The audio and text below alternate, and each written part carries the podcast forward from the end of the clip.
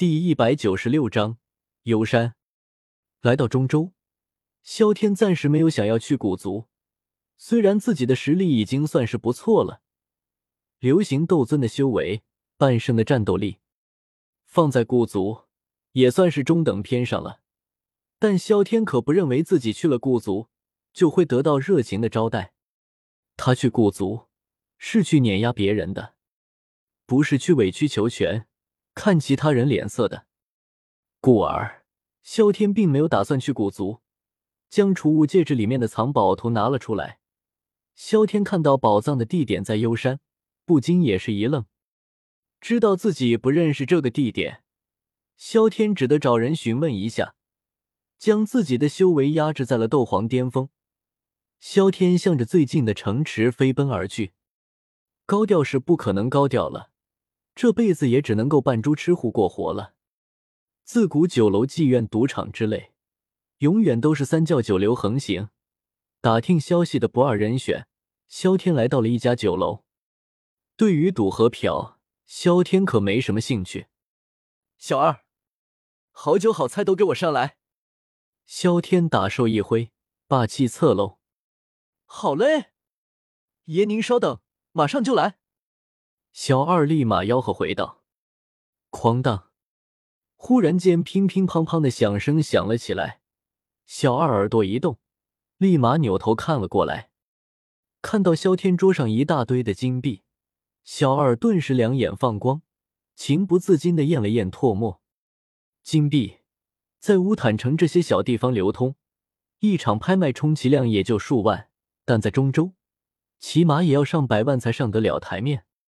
不过，对于小二这样的角色，这几千金币也算是一笔很大的财富了。爷，你还有什么吩咐吗？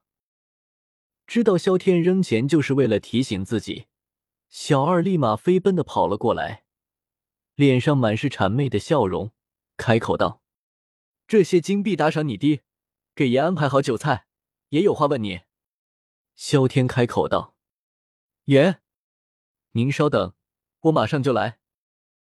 听到只是小事，小二不着痕迹的将金币用衣服抱了起来，说着快速跑走了。不一会儿，小二的声音再次出现在萧天的面前，笑着开口道：“爷，有什么事您就问吧。行了，坐下吧。”果然有钱的都是大爷。萧天摆了摆手，小二低头哈腰的坐了下来。萧天这才询问道：“小二，你可知道这幽山在哪？”幽山，听到这个词，不仅小二一愣，就连旁边的几座客人也是扭头看了过来，盯着萧天的目光带着惊疑之色。注意到众人的动作，萧天眉头一挑，看样子幽山绝对是有名的存在，要不然众人不会如此。大爷怕是第一次来南边吧？小二笑着询问道。“嗯，这幽山乃是阴谷地界有名的山脉，用作门中弟子修炼，寻常人压根不让进去。若是大爷要去幽山，还是趁早打消了这个念头。阴谷那等庞然大物可不敢惹吧？”小二提醒道。阴谷听到这话，萧天的脸色顿时变得奇妙起来。中州阴谷的名头大吗？那确实挺大的，但存在感。作为一名斗破书粉，萧天完全不记得阴谷是怎么样的，宗主是谁，代表人物呢？这些都一概不知，也不知道是不是土豆大大写到后面直接把对方遗忘了，连打酱油都没有写出来，真是一个可悲又而令人的大宗门啊！可悲，在于存在感太低了；令人羡慕，则是存在感低的安然无恙。纵观《斗破全书》，到底都是被萧炎虐待的场景啊！四格，星陨阁是药老的地盘，直接略过。黄泉阁和万剑阁门下最强弟子都被萧炎虐了。风雷阁因为矛盾冲突，最后被萧炎灭了。三谷，焚炎谷算是有好实力，冰河谷被灭了，阴谷完好无损。二宗，天明宗直接被灭了，花宗因为云韵善存，魂殿自然也不用说，被萧炎虐过的宗门在一半左右，而幸存的要么就是和萧炎沾亲带故的，比如花宗丹塔。阴谷和萧炎没有交际，能够完好无损的活到最后，这简直就是奇迹啊！小二，去给我搞一份地图过来，这本斗技就当打赏你了。不就是阴谷吗？萧天自然要走上一遭，直接给了小二一本玄级斗技，让他去弄一份地图过来。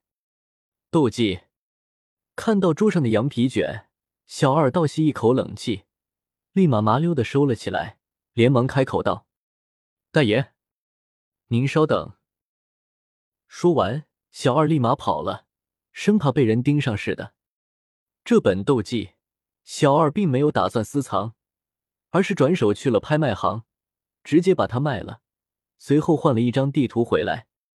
地图并不值钱，剩下的钱财自然是进了他的腰包。斗技虽然好，但怀璧其罪的道理他还是懂的。他就是一个店小二，可不敢惹上什么事。拿到了地图，萧天在吃过了饭后，就直接启程了。期间也是打听了一些阴谷的事情。阴谷之所以在中州不显山露水，主要是宗门不喜欢出事，所以在其他地方难以碰到阴谷的门人。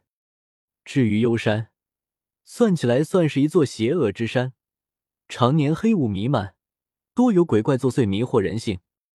而阴谷修炼之法注重炼心，这幽山但是一处绝佳的修炼之所，并不知道距离多远，萧天只得进行短距离的时空穿梭。有了基本的算计后，萧天的身影再次出现时，已经看到了那一座黑色的山脉，浓密的黑色雾气遮掩住了山脉，若不是山顶的凸起，怕是压根发现不了那里有一座山。萧天直接进入了山脉之内，顺便将藏宝图一起拿了出来，顺着路线的指引而去。不过很快，萧天就迷路了。周围的雾气似乎有遮挡灵魂的效用，要是以他的灵魂力量，在这里居然只能够延伸一里，目视更是只有十几米不到。藏宝图对于路线的指引，基本上是没什么用了。周围也没有什么水塘，萧天只得在迷雾里面转悠了起来。幽山很大，萧天进入幽山依旧只是在外围偏深处一点。更加令人蛋疼的是，萧天发现在这里自己居然飞不起来，更加不用说打开黑洞了，仿佛这片区域隔绝了外界一般。嗯，什么声音？忽然间，萧天耳朵一动。像是听到了什么，立马向着声音的方向而去。